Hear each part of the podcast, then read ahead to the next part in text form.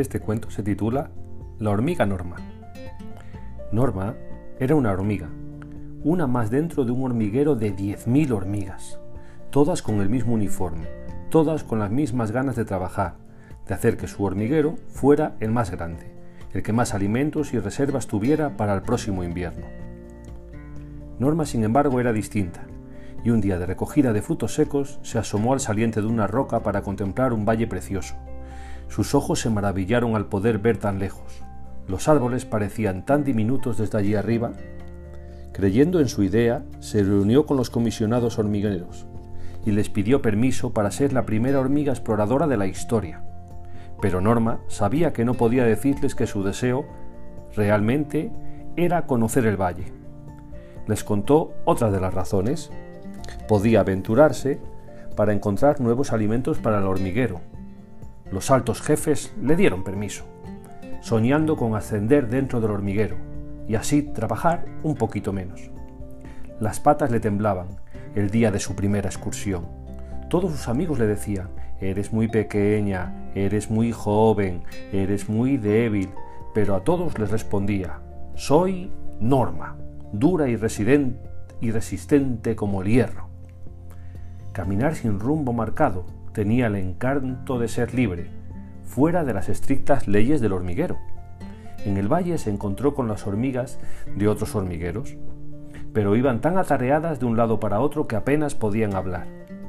Debajo de un roble enorme encontró un fruto muy apetecible.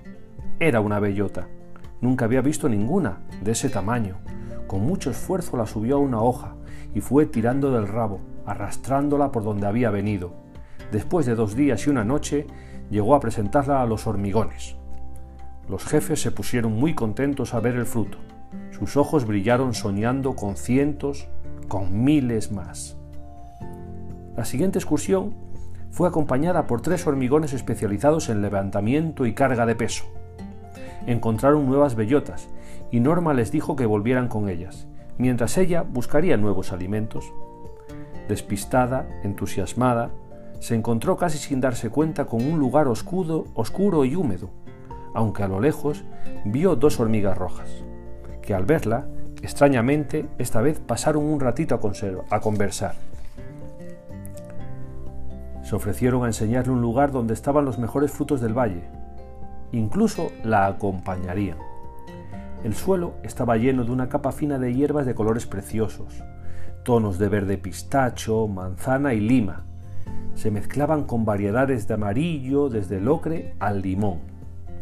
Sin avisar las hormigas rojas, le dijeron que era hora de regresar que podía seguir sola al estar ya llegando. Norma se encontró en medio de la nada. Un pequeño tropiezo de duda le llevó a un tropezón, del tropezón a un señor resbalón y del resbalón a una caída sin freno. Menos mal que la caída finalizó en una cama, súper, hiper, mega mullida. Norma pensó aliviada. ¡Qué suerte he tenido! ¡Uy! Pero no podía moverse. Estaba como pegada, a esa cama tan blandita. Pero no era una cama, no, era una enorme tela de araña. Bueno, tal vez el final de su aventura era ese. Las hormigas rojas parecía que la habían engañado. Después de unos minutos, la araña dueña de la tela apareció por un lado, relamiéndose con la pequeña hormiga que le iba a servir de alimento. Cuando estaba a punto de llegar a tocarla, una piedra cayó desde lo alto, rebotó en la tela primero y fue a parar en el segundo bote en la cocorota de la araña, que quedó patidifusa y mareada por el coscorrón que había recibido. Los compañeros de exploración de Norma habían vuelto a rescatarla.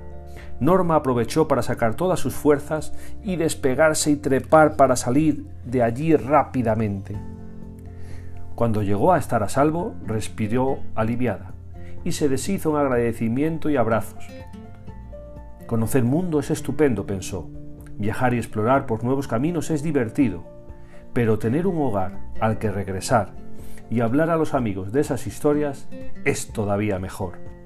Por eso Norma contó la historia de su encuentro con la tela de araña a todas y cada una de las 10.000 hormigas del hormiguero, que gracias a ella conocieron que el mundo es un lugar para vivir las mejores aventuras, incluso si te encuentras con telas de araña en tu camino.